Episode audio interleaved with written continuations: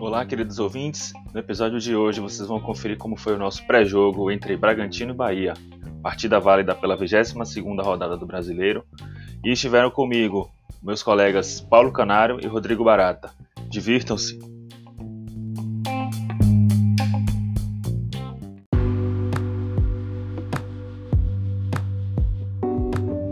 Boa noite a vocês dois, tudo certo? Tudo certo na Bahia aí?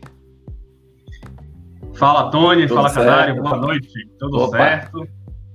Melhor ainda com o Tricolor engrenando aí, quarto triunfo seguido, né? Fora de casa, de virada, então não tem como estar tá melhor. E aí, vamos lá iniciar essa live aí. E tamo junto nessa bancada. Segue você, Canário. Opa, valeu, Bara, Tony, rapaziada que tá aí junto com a gente mais uma vez. Obrigado, Tony, pelo convite.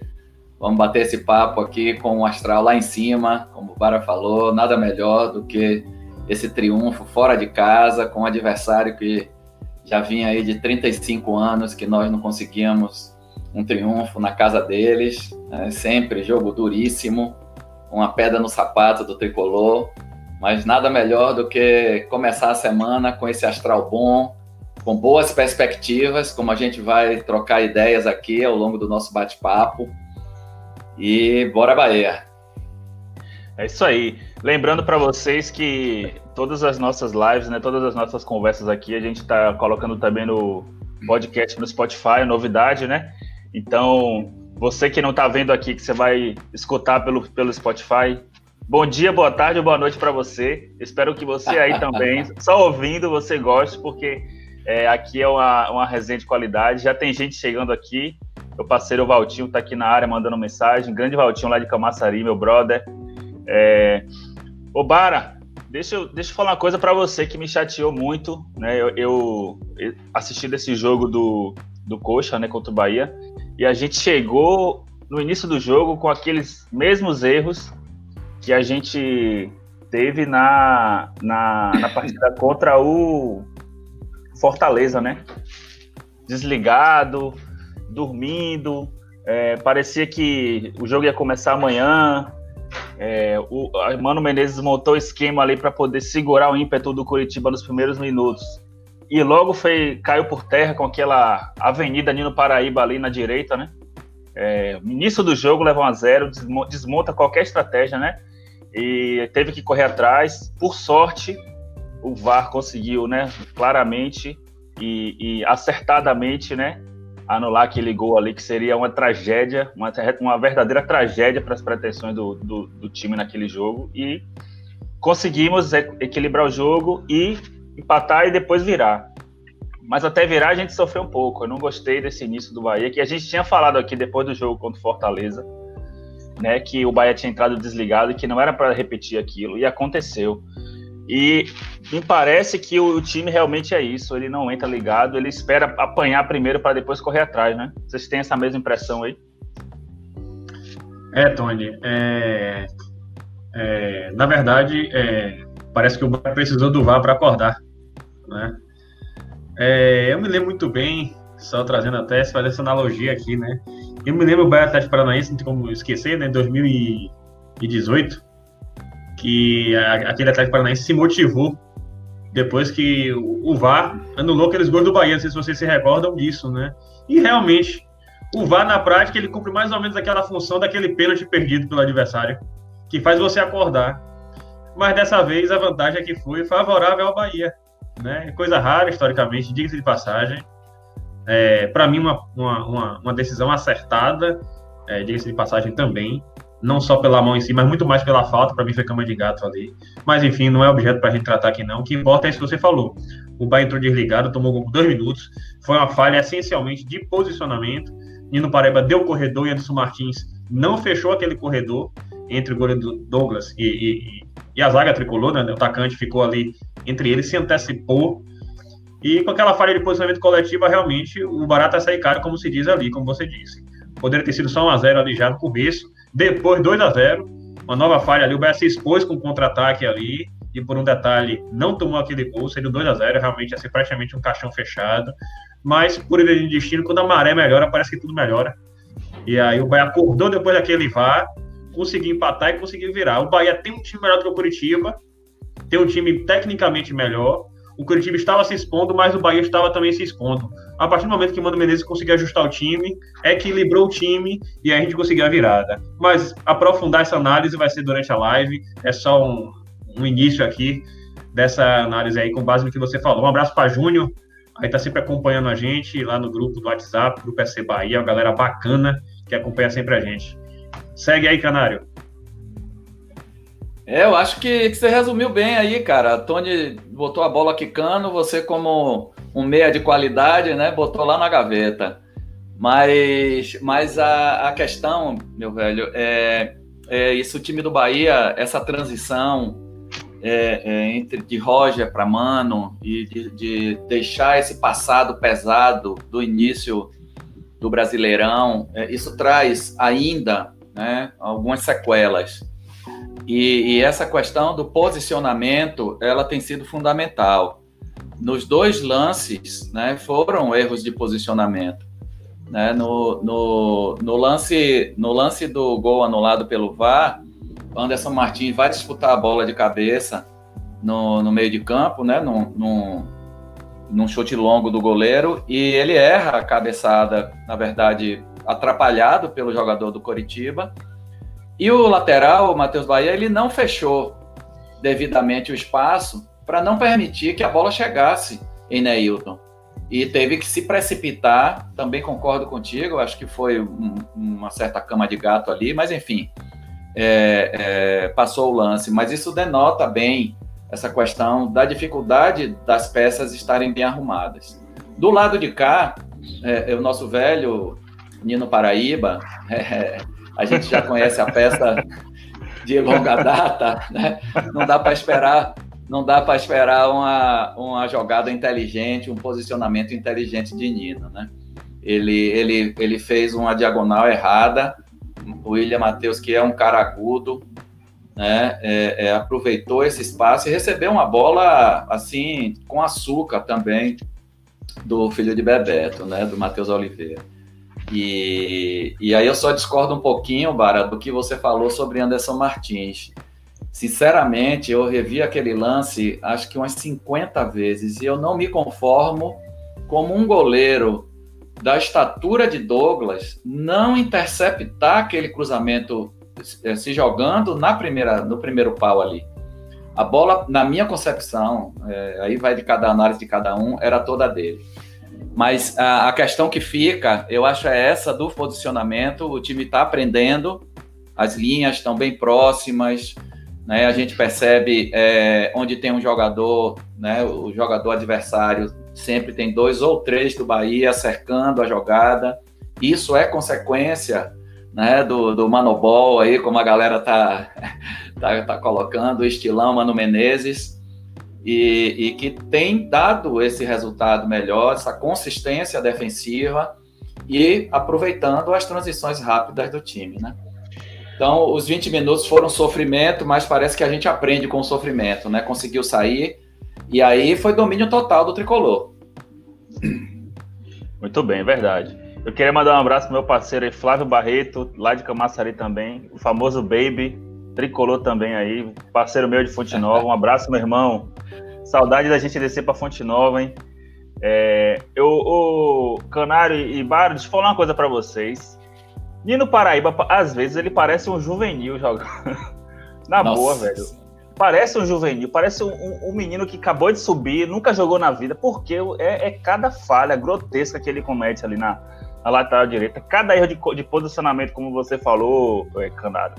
Que, meu Deus do céu, não dá para entender. O cara faz isso a vida toda e são os mesmos erros sempre. No cara, ele não se corrige. É, é incrível isso. É difícil aceitar, cara. É um jogador voluntarioso, né? Fisicamente, um monstro. O cara com 34 anos, correr do jeito que ele corre, né? É, é, é, é coisa rara, com um preparo físico assim invejável. Mas realmente ele tem extremas limitações. Eu, eu fico eu fico dando risada, porque eu sou, como você disse, Tony, no, na, na outra conversa nossa, eu sou um amante do bom futebol, sinceramente. Eu gosto de ver o jogo jogado, bem jogado, com fundamentos, sendo bem colocados a serviço né, do resultado. E, e, e falta muito para ele. Então eu fico dando risada, eu fico vendo Mano quase que alucinado ali no pé de ouvido de Nino. Nino deve sair dali, cara. É doido para virar o lado do jogo para ele deixar Mano. Porque, mano, velho, fica o tempo todo alugando o escutador de bolero de Nino ali, que pelo amor de Deus. Mas é por conta dessa deficiência dele, né? De, de poucos fundamentos. O que, é que você acha aí, Bara? É, é mais ou menos por aí, meu velho? É, discordar de você é difícil, né? De Tony também. São pessoas sempre coerentes né, nas análises. Vou fazer só uma adenda em relação à questão de Anderson Martins. De fato, eu achei também, Canário. Douglas vacilou ali, mas é, digamos que tenha sido ao coletivo. O que, acontece? O zagueiro ele precisa acompanhar a linha da bola. Né? O zagueiro tem que acompanhar a linha da bola para que não receba aquela bola à frente dele. E foi justamente o que aconteceu, né? Ele não acompanhou a linha da bola, abriu aquele corredor, mas na verdade também, de repente, houve uma falha de comunicação entre ele e Douglas. A pequena área é uhum. do goleiro, né? Isso aí também é algo que também tem que ser ponderado. Mas a despeito disso, o zagueiro experiente não pode esperar que o. Não esperar do goleiro, né? Um posicionamento. Então é preciso que ele realmente acompanhe a linha da bola ali, não deixe aquela bola passar naquele corredor. Em suma, foi uma falha coletiva, mas que ficou para trás, porque ele triunfou, né? E sobre Nino, é, até uma pergunta de meu irmão que mandou um abraço. Qual a lateral direito de destaque no Campeonato Brasileiro hoje? É uma pergunta pertinente, não é à toa. É, eu concordo com as análises acerca de Paraíba, mas faço, porém, dando uma de advogado do diabo. Primeiro que a posição de Nino Paraíba é uma posição carente né, no Brasil e no mundo. Né, isso a gente tem que considerar. E segundo que, convenhamos, né, eu acho que está faltando também um pouco de, de, de cobertura ali no lado de Nino. Tudo bem que ele tá dando, uma vez ou outra, aquele corredor de espaço. Nino não é um jogador, como o Canário falou, é um jogador muito mais voluntarioso do que o jogador que, que reflita o jogo. Ele não é um jogador construtor. Ele é um jogador indutor, um jogador de velocidade, de explosão, de pegar aquele corredor e fazer aquela função que, inclusive, o Mano tá aproveitando muito bem. Até comentei, acho que eu postei esses dias, é, uma das virtudes é que Mano Menezes está buscando fazer essa saída de bola com três, com Gregory, e espeta os laterais. E Nino arranjou aquele corredor e foi uma das principais armas do Bahia contra o Curitiba. Então o problema de Nino tem sido muito mais ofensivo do que defensivo. Mas ainda assim, não querendo ser advogado de Nino, já sendo, eu acho que para a média, ultimamente, principalmente dos quatro últimos jogos para cá, ele tem sido um bom lateral. Com a licença de vocês, é mais ou menos trazendo essa é, essa, a, enfim, amenidade aí a, a, essa avaliação de Nino, tá bom? Segue aí, Tony. E para não ficar em cima do muro, eu também acho que naquele gol ali, quem falhou, quem falhou foi Anderson Martins. Ele estava na bola, é. apesar de que a pequena área do goleiro, mas ele estava ele tava posicionado à frente, no bico ali da pequena área praticamente. Então ali ele, ele, ele tinha que ter tirado aquela bola ali, ele não tirou e o cara chegou, é, é, Giovanni Augusto chegou no meio dele. Então o Anderson Martins foi um desastre. Tanto é que ele saiu no intervalo do jogo e eu acho que não foi lesão, aquela questão da lesão foi mais um motivo para dizer assim, tira, porque ele tá no segundo gol que, que o Bahia levar, que o VAR anulou, ele falhou feio ali, perdeu, perdeu em cima, depois ele foi lento para a bola, acabou recuando ali em cima do Neilton, enfim, jogou mal demais, péssimo. Então, assim, acho que aquele gol ali foi falha dele. Ele estava no primeiro pau, ele tinha que ter tirado. O zagueiro ali não Na pode. Na verdade, Tony, só um parênteses antes de Canário falar.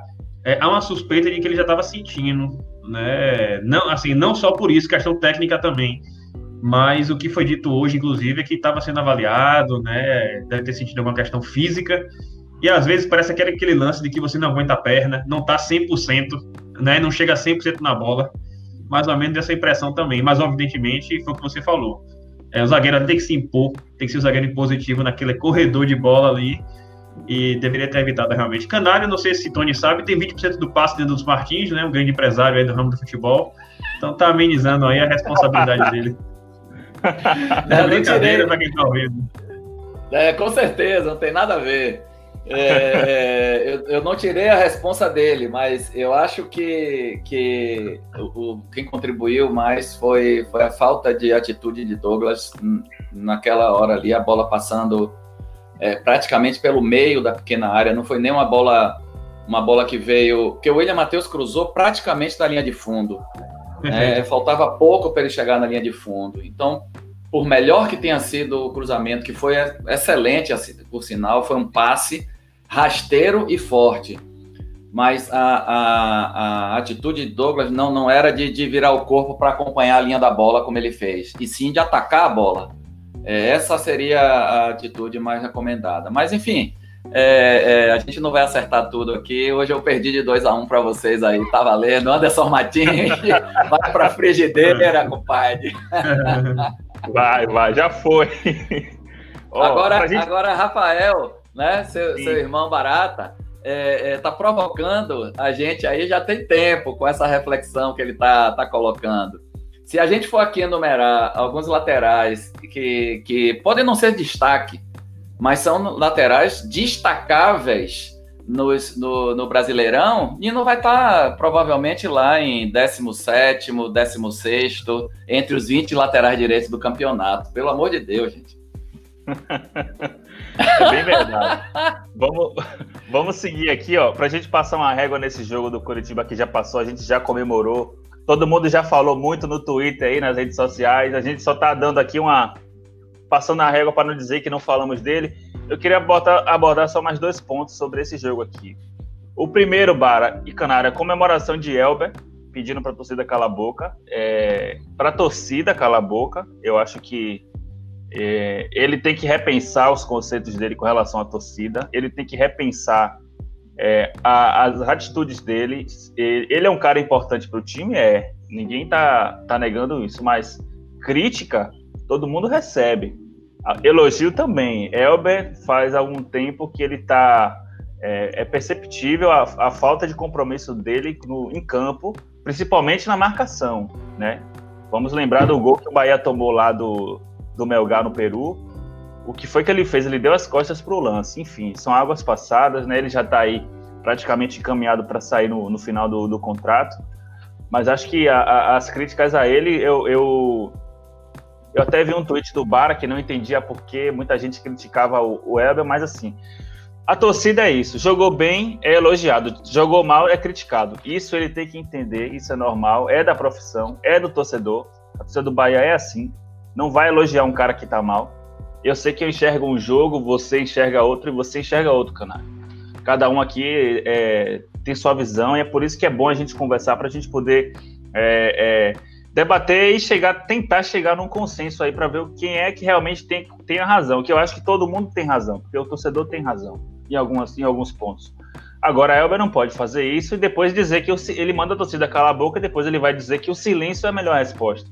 Por que você não falou, Elber, que você está chateado com a torcida, que está sendo injustamente criticado? Se posicione, né? Tem que se posicionar também, porque a, a gente quer ouvir o que, que você está pensando.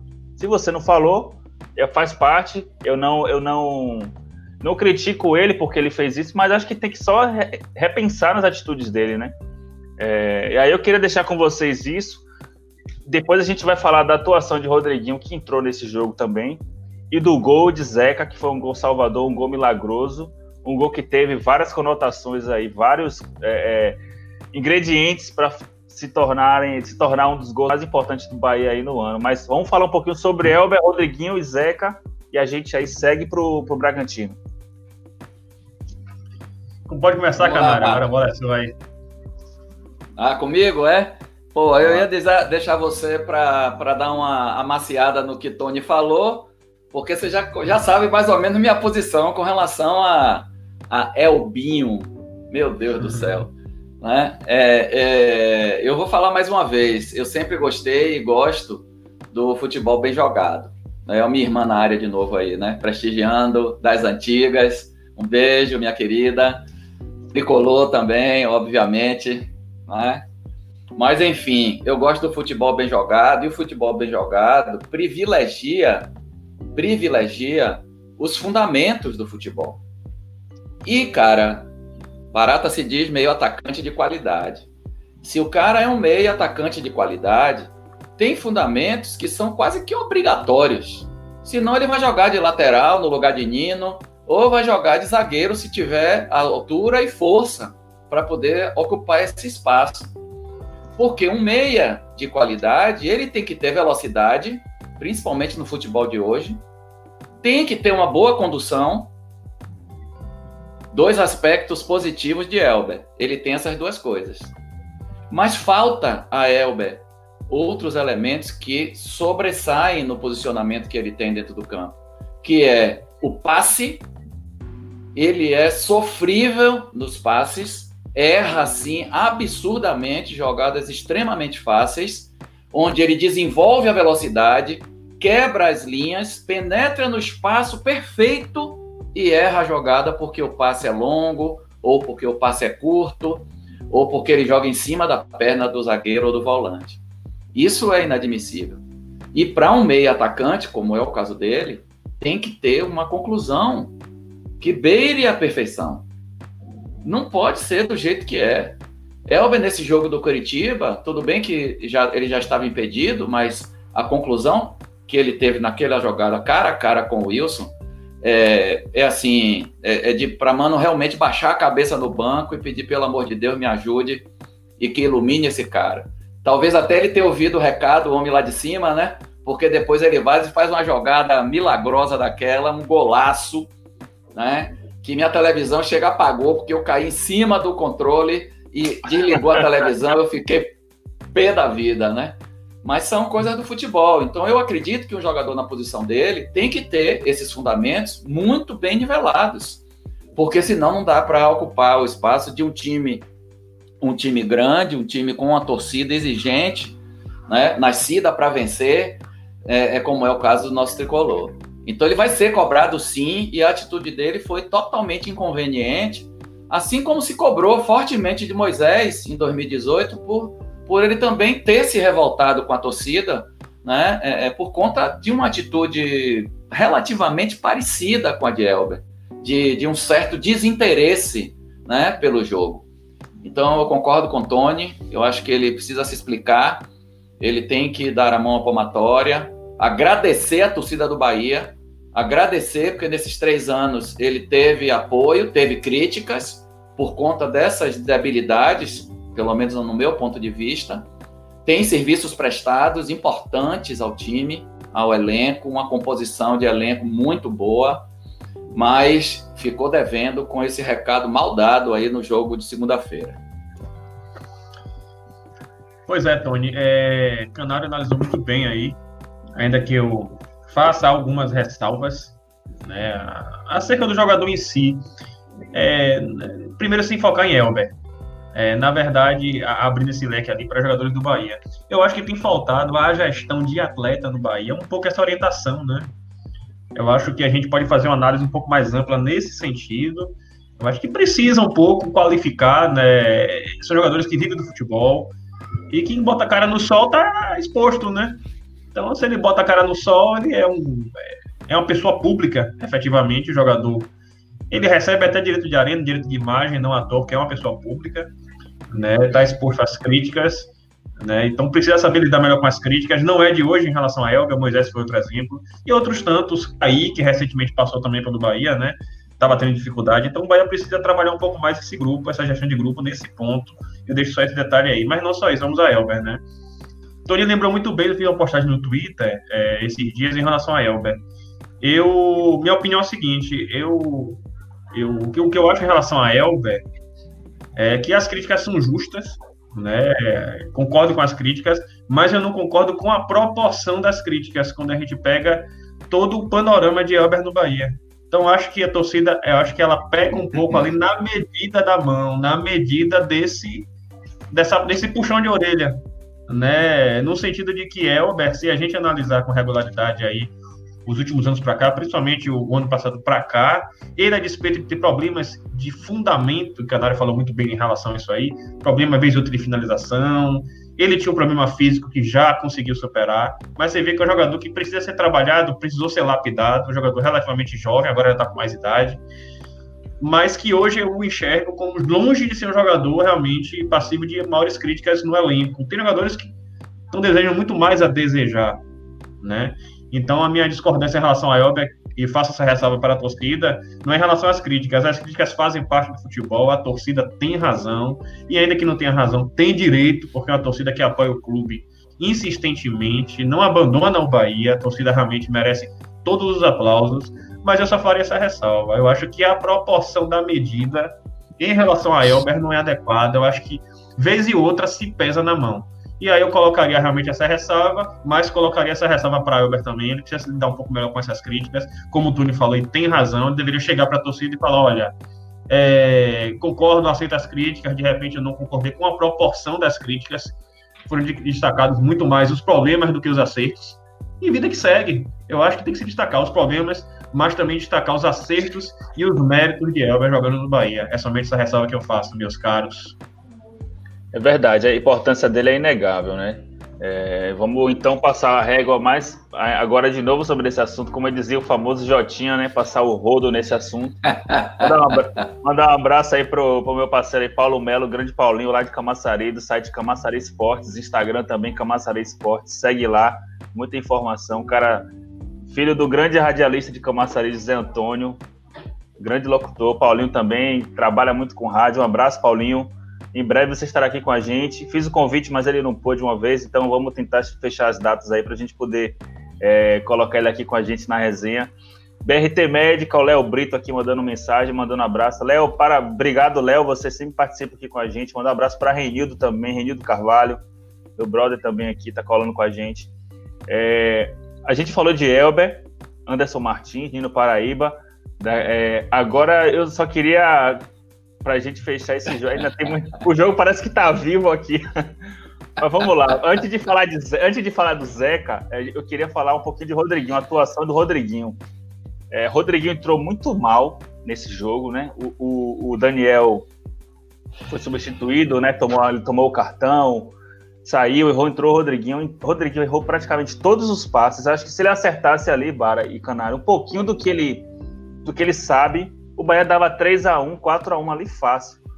Porque os contra-ataques que puxava caiu no pé dele, no pé de quem tinha que cair. Porque naquela aquela faixa do campo ali, ele que comanda, né? E toda hora você via Rossi passar sozinho, é, Marco Antônio passar sozinho, outro lado também dando opção, e ele não tocava, não fazia as escolhas certas e perdia a chance do contra-ataque de matar o jogo, né? Entrou mal. Então, assim, acho que o Rodriguinho também entrou, deve tá devendo uma boa atuação, embora a gente saiba que ele voltou de lesão agora, recente, tem que, tem que relevar esse, esse, essa questão. Porém, já voltou, já voltou, entrou, entrou com o time do, do Curitiba cansado, entrou lá no final do jogo, tinha que já, tinha que produzir, tinha que render alguma coisa, né, Bara? Né, Canário? Pois é, Tony. É, é um exemplo aí. Com a licença de Canário, é... Rodriguinho dispensa apresentação, né, o jogador mais técnico, mais inteligente que nós temos. Mas a questão é que o físico dele não tem acompanhado a parte técnica, o raciocínio, né? Então, nesse ponto, a despeito dessa lesão dele, eu já entendo que Rodriguinho já veio com a fase, a parte física não ideal, né?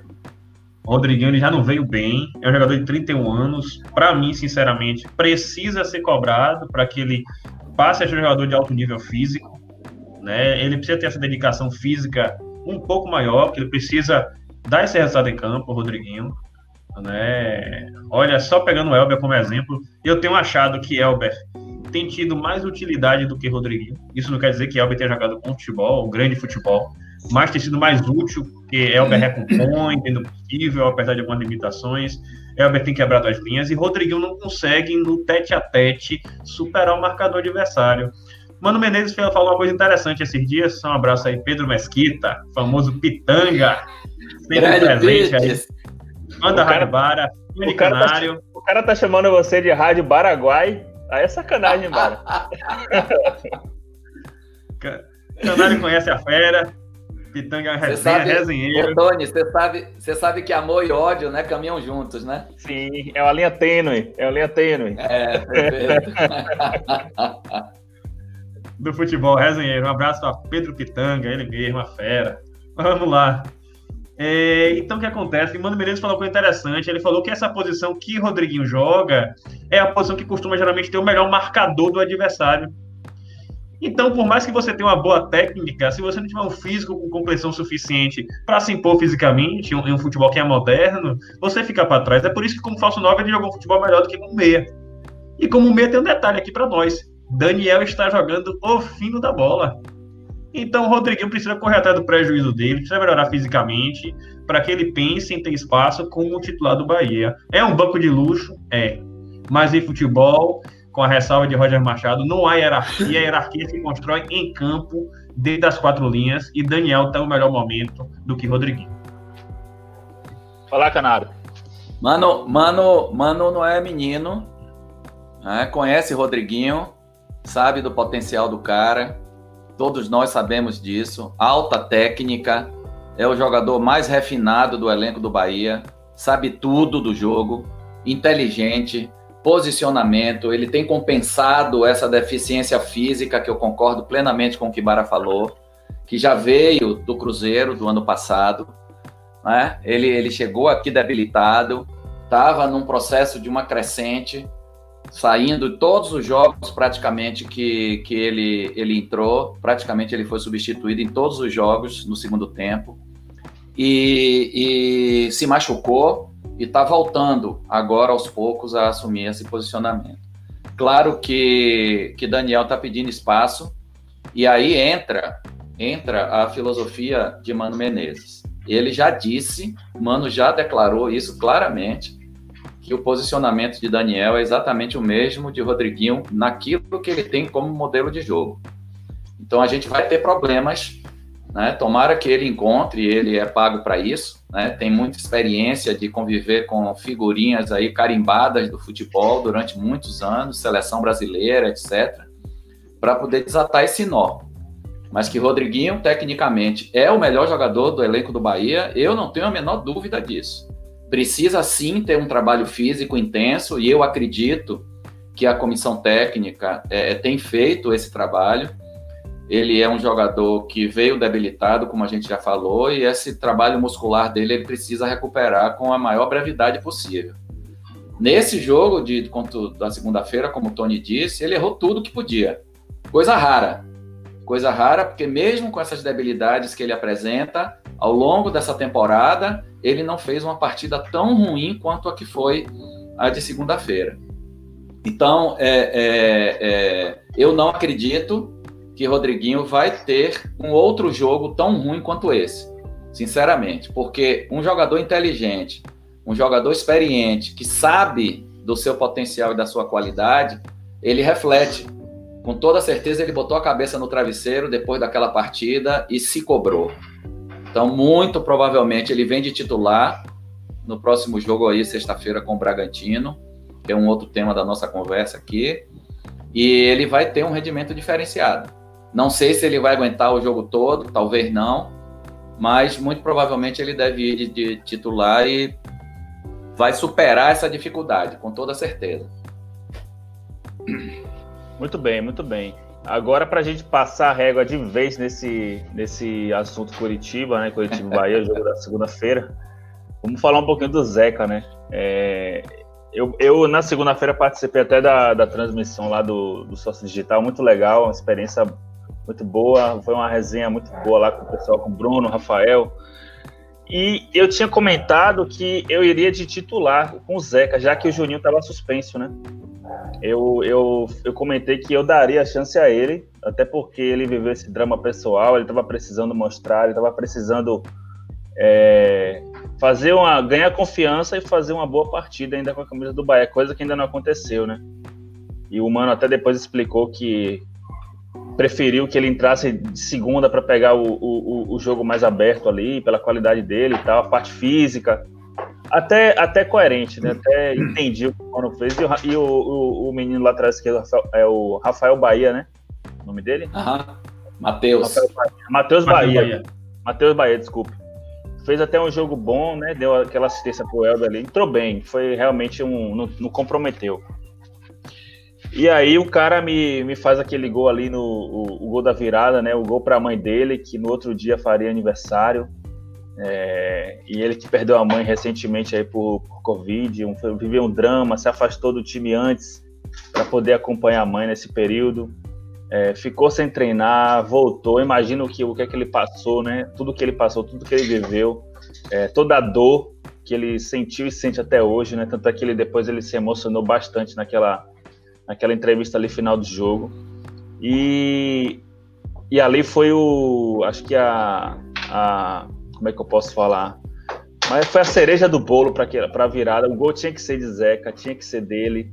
Tinha que. Ele tinha que, que, que fazer aquilo ali, né? Para poder tudo acontecer da, da de bom na, na, na, vida dele. Eu espero que agora ele seja um reforço a mais para o Bahia, porque qualidade a gente sabe que ele tem né? É um cara ambidestro, se precisa na direita, joga na esquerda, joga. É, campeão olímpico com a seleção brasileira, Santos, jogou no, no Atlético desculpa, no Internacional. Tem qualidade, é um cara um bom jogador. Então eu espero que ele, os problemas extra problemas extracampo dele que são assim, um problema na vida dele, mas eu espero que ele realmente coloque a cabeça no lugar do que aconteceu e que ele volte agora como um reforço realmente no, numa, numa posição que o Bahia sempre precisa ter alguma peça de reposição ali na, nas laterais. Tanto, como volta a falar, ele joga na esquerda, joga na direita. Então, é, foi, foi uma, um, um, um, ingrediente a mais assim para essa virada, né, que, que, que, consagrou aí esse triunfo fora de casa. Então, eu fiquei assim é, claro, contente com o triunfo, mas mais ainda por ele, porque eu já eu, eu torço por ele. Eu, eu, eu, pedi a ele titular e eu não sei se ele vai voltar a ser titular tão cedo, mas ele tá mais vivo no elenco do que antes, né? Depois desse, depois dessa parada, dessa ausência, desse retorno dele com o gol agora, né?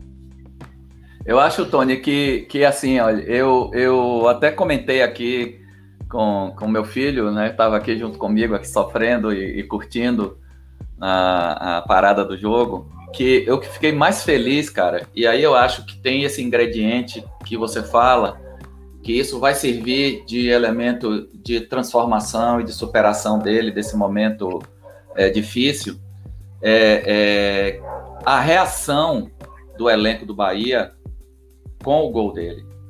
É, a gente é, é, tá, é boleiro, né? Tá, tá acostumado com essa onda. A gente sabe quando o cara é querido, né? Quando o cara está bem colocado no grupo, quando ele está tendo esse apoio é, e a reação do elenco do Bahia e do próprio Mano. Mano ficou meio que assim fora do ar com a, a situação. Claro, o gol Salvador, muito massa, né? Mas ele queria pegar Zeca para abraçar, talvez para fazer aquele carinho, né? O cara é ser humano passou por uma dificuldade dessa. Então ele estava ali meio que agradecendo, muito obrigado por me tirar desse sufoco, mas também dando aquele aconchego no cara para dizer, porra, meu irmão, tamo junto, você não tá sozinho para superar esse momento difícil é, é, que você tá passando, né? E, e, claro, eu acredito, é, você é, comentou assim a questão do extracampo dele. A mãe, do, a mãe de Zeca tinha, 20, tinha 43 anos, pô, pessoa nova. Né? Então, provavelmente, teve ele é, é, é, é, como um, uma situação meio de acaso na vida. Beleza, filho, pá, massa. Mas traz um peso psicológico, muitas vezes, a situação né, da, da gestação, talvez é, algum problema com a paternidade, eu não sei detalhes sobre isso. Então, isso influi no comportamento das pessoas. E a gente precisa entender que um jogador de futebol, um atleta no geral, ele é um ser humano como outro qualquer. Fora toda essa pressão que, que a gente vive, né? a gente está vendo aí alguns comentaristas de peso é, têm defendido insistentemente a suspensão do Campeonato Brasileiro por esse, esse número alto de contaminação pelo Covid que está acontecendo nos times. E isso tudo passa pela cabeça dos caras. Então é uma conjunção de fatores que abala qualquer um. Né? E ele vem e perde a, a mãe num momento como esse, então ele, ele, ele foi acolhido ali pelo time. Então aquele, essa mensagem que o elenco do Bahia deu para ele, para mim, para mim, além desse carinho, eu fiz uma outra leitura. A leitura de que, cara, o elenco está unido. Aquela suspeita que nós tínhamos, que muito foi comentado na época de Roger, que existia um racha, que tinha aqueles queridinhos de Roger, que a meritocracia prevalecia, mas que na verdade era uma panela. Muito se falou sobre isso, sobre oportunidades para um, para outro.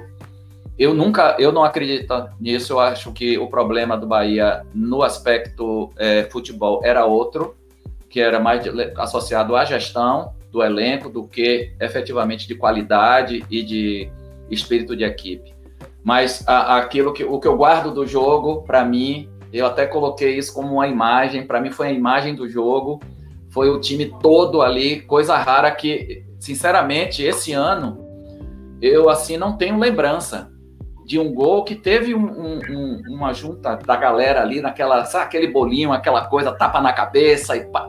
Porra, massa, lindo demais. Lindo. Aquilo me deixou tranquilo. Eu digo, cara, isso pode ter sido o clique de transformação do Bahia em busca dessa, desse G6 aí, né? É, tô botando fé. Eu disse a vocês aqui que a gente ia tomar uma Heineken porque eu apostava no Bahia na Liberta. Não tô maluco, não. Mas, tá gravado, motivo, mas um motivo para torcer. Diga Tony, aí, Mara. Aproveitar esse gancho de Canário, foi muito feliz é, ao trazer essa dimensão humana do atleta, né? A gente não hum. pode desconsiderar o, o, panorama. Eu sempre faço essa ressalva também. Serve também para Elber, diga-se de passagem, né? Serve para Nino, serve para qualquer jogador. E a gente tem que saber separar as coisas, tem que separar o lado humano, separar o lado do atleta, compreender o contexto. Zeca provavelmente arrimo de família, já de um tempo não vinha em um bom momento de carreira, né? São atletas cuja base familiar é essencial, porque moram longe, desde cedo saem de casa, então essa referência materna indiscutivelmente é relevantíssima. Se já, é, se já é relevante em condições normais, quiçá numa situação como essa, né, que dirá, na verdade. Então, realmente foi um gol e uma imagem que fica não só assim, é, na verdade, em relação a ele, né, enquanto atleta, enquanto ser humano, mas em relação ao próprio time, digamos que seja um gol que simbolicamente possa indicar para a gente uma virada de chave, né? A gente sabe, a gente sabe que futebol tem muito essa questão do, do, do momento, do psicológico, do saber lidar com a bola, da bola que queima ou não queima no pé, e quando começa a sentar poeira, aí realmente a parte técnica começa a aparecer um pouco mais. E aí eu vou pro lado técnico de Zeca. Zeca, ele é um jogador essencialmente técnico. Né? Eu, eu faço ressalvas é, a ele em relação à aula de esquerda do campo, porque ele tem uma dificuldade de usar a perna esquerda, ele acaba afunilando e fazendo a diagonal muito mais do que fazendo aquele extremo, o que exige de Mano Menezes um time organizado com o extremo pelo lado esquerdo do campo. Então a função seria Zeca fazer essa diagonal abrindo o corredor para o lado esquerdo, para o extremo esquerdo, quem seja, né? Então, nesse aspecto, ele pode ser muito bem utilizado. Né? Não vejo como titular ainda. Matheus Bahia, inclusive, entrou muito bem, disse de passagem. Acho até que Zeca, nessa linha aí de, de, montagem do time, estaria em terceiro na posição. Mas tudo também depende da parte tática. Mas também, por outro lado, foi o que o Tony falou muito bem. Jogador polivalente, jogador muito técnico, sabe fazer mais de uma função. E a grande vantagem de Zeca, e Zeca é um exemplo, é que Mano Menezes está rodando esse elenco, e um elenco forte consegue fazer bons campeonatos. Acho que Zeca também pode ser exemplo desse elenco forte que Mano Menezes tem reconstruído, né, tem buscado desenvolver e tentar buscar o melhor de cada atleta, a função do técnico é essa, e Zeca entra justamente nesse contexto. Exatamente isso que eu posso dizer sobre Zeca Valatoni. Ô, ô, Canário, eu não sabia que você era fã do, do feijão. Para mim é uma novidade isso aqui que o, que o Rafael falou aí. Canário era o feijão da praia de Piatã jogando bola, inclusive. É o que você né? Você é fã sério, do volante feijão? Não, de jeito nenhum. Feijão é bom como animador de torcida. Acho que ele podia fazer um, uma empresa de animação de vestiário junto com Anderson, nosso goleiro.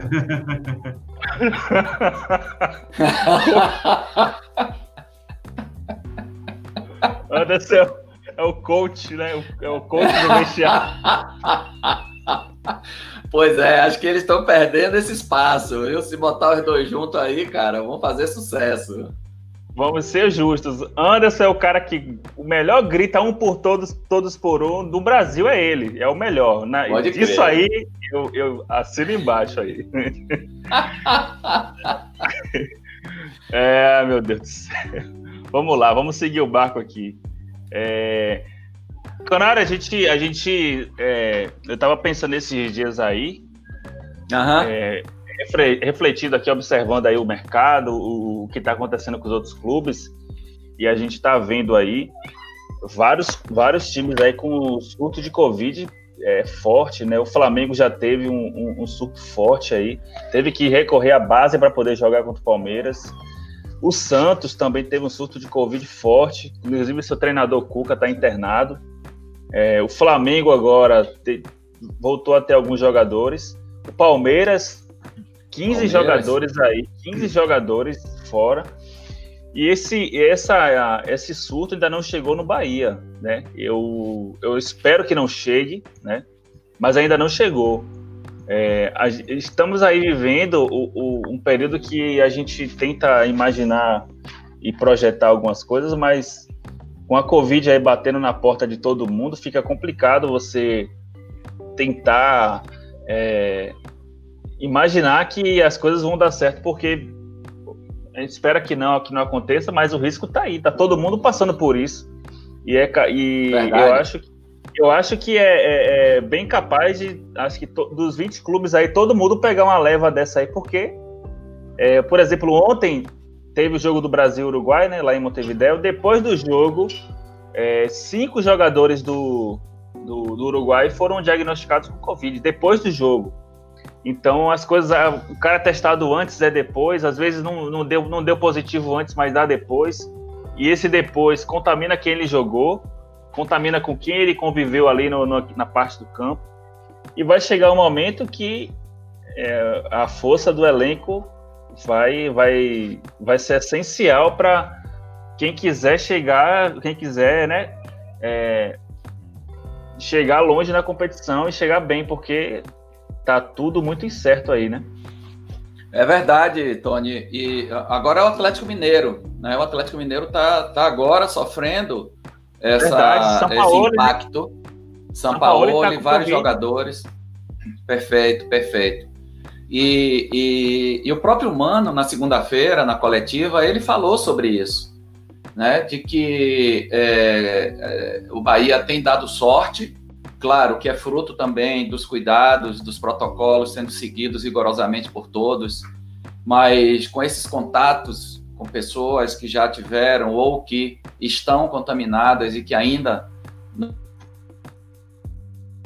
nos exames né, é, essa contaminação, é, é, mais cedo ou mais tarde o Bahia vai ser acometido também por, por essa contaminação.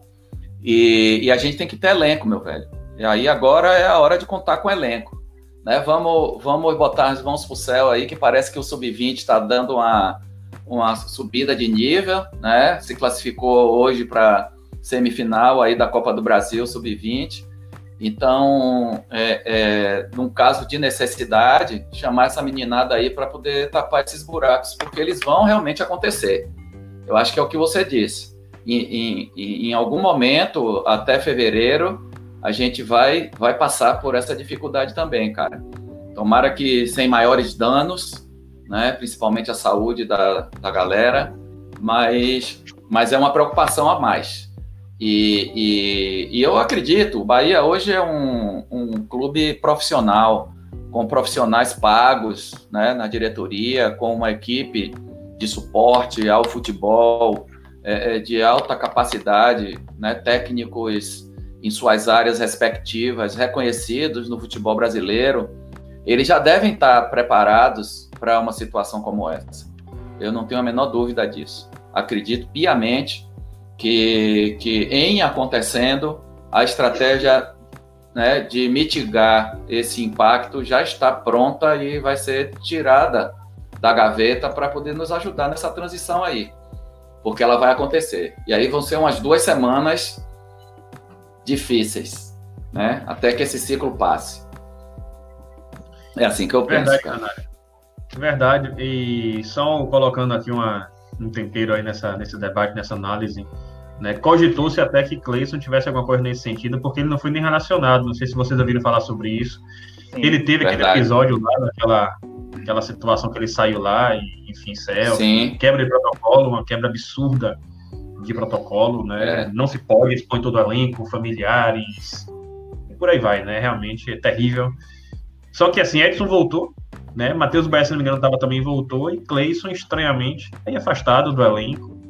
O Bahia não falou nada a respeito, evidentemente também vai preservar a privacidade do atleta, mas é, não chegou nada a mim de informação também, não pude apurar em detalhes, mas causa estranheza.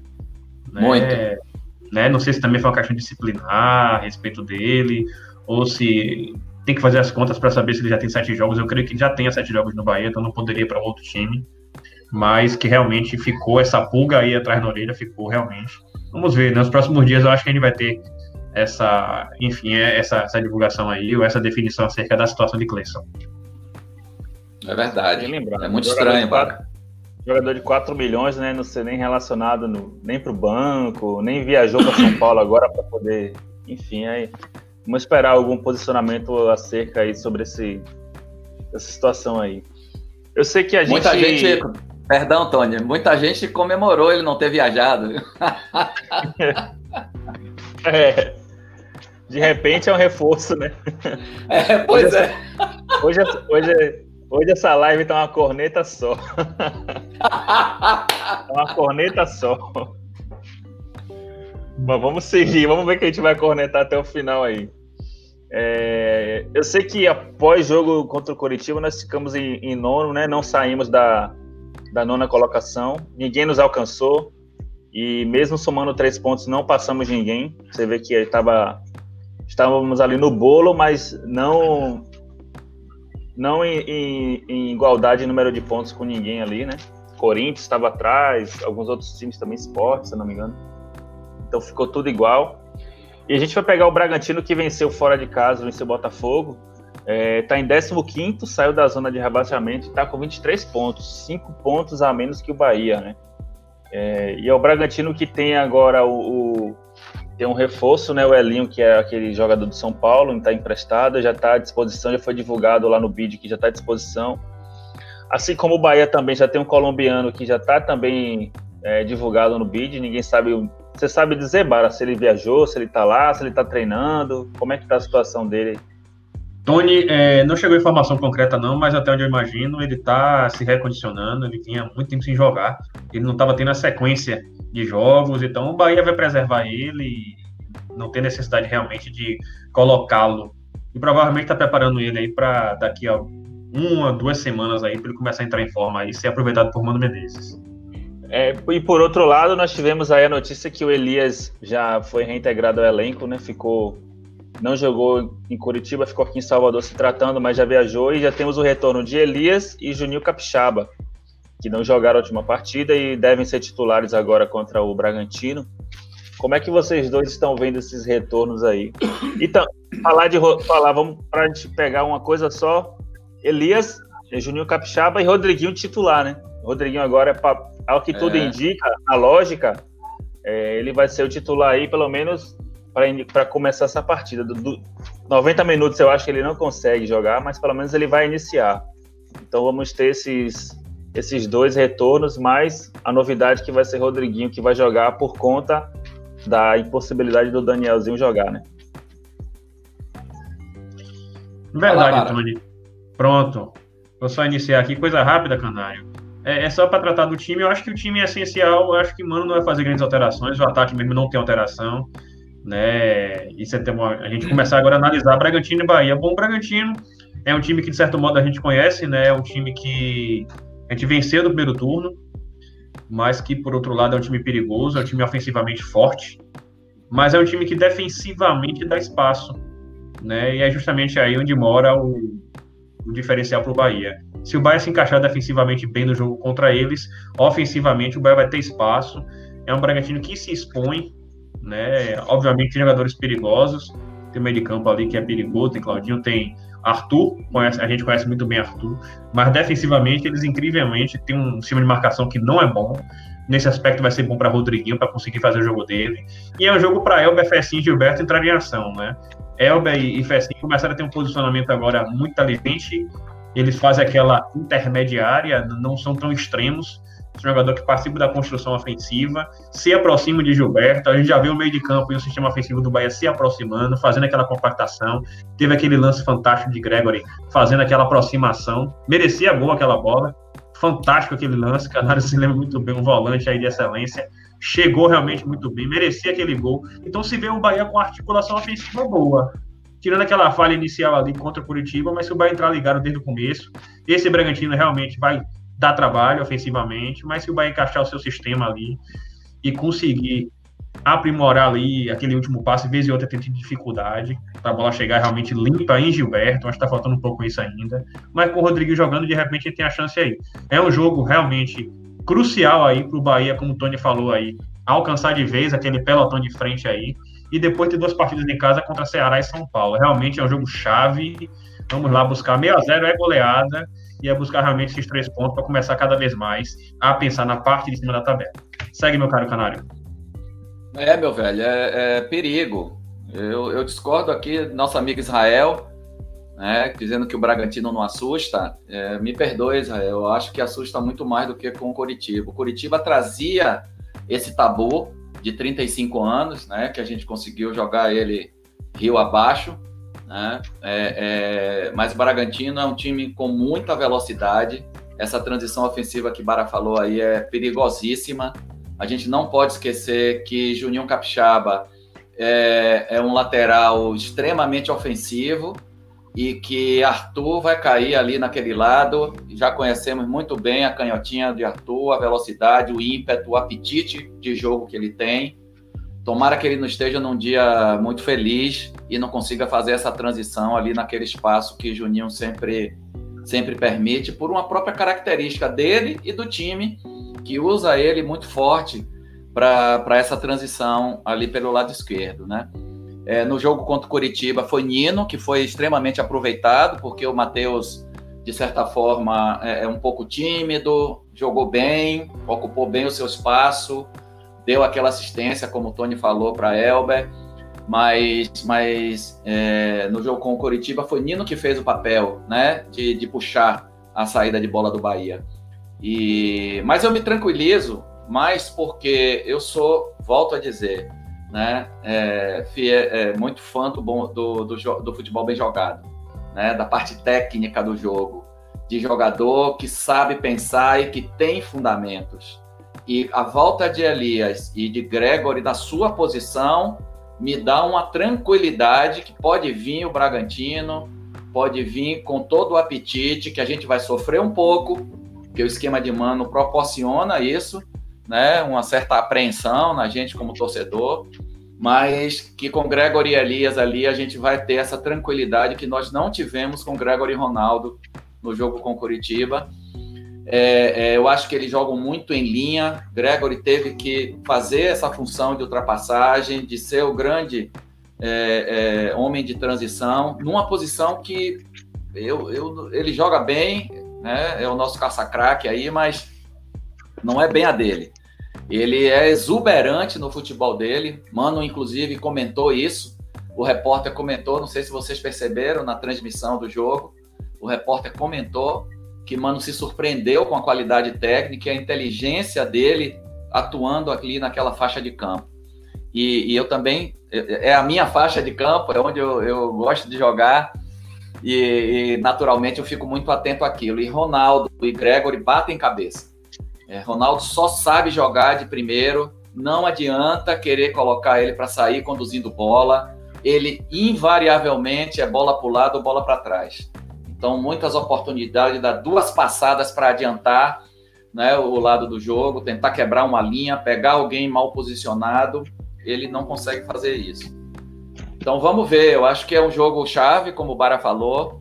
Acho que se a gente tiver um bom resultado e aí eu coloco o empate como um bom resultado. Não acho que o empate é, seria um mau resultado lá, lá em Bragança Paulista. É, é, claro, o triunfo seria maravilhoso. E aí, meu irmão, vai ser difícil segurar. Né? Vai ser difícil segurar essa galera. Se a fonte tivesse liberada, imagine como é que seria a próxima semana. Ave Maria, meu irmão. Mas é isso, é jogo para pirão. É jogo para pirão, é jogo para gente grande, né? Menino tem que ficar de fora porque o bicho vai pegar. A gente vai sofrer um pouco, mas vamos ganhar. Vamos ganhar. E tem um detalhe, viu, Canário? É segurar principalmente os 15 minutos iniciais daquele Bragantino. Né? Se uhum. observar eles jogando, eles avançam as linhas realmente. Tudo, eles têm um tudo. bom toque de bola, tem uma boa posse de bola, uma posse de bola qualificada.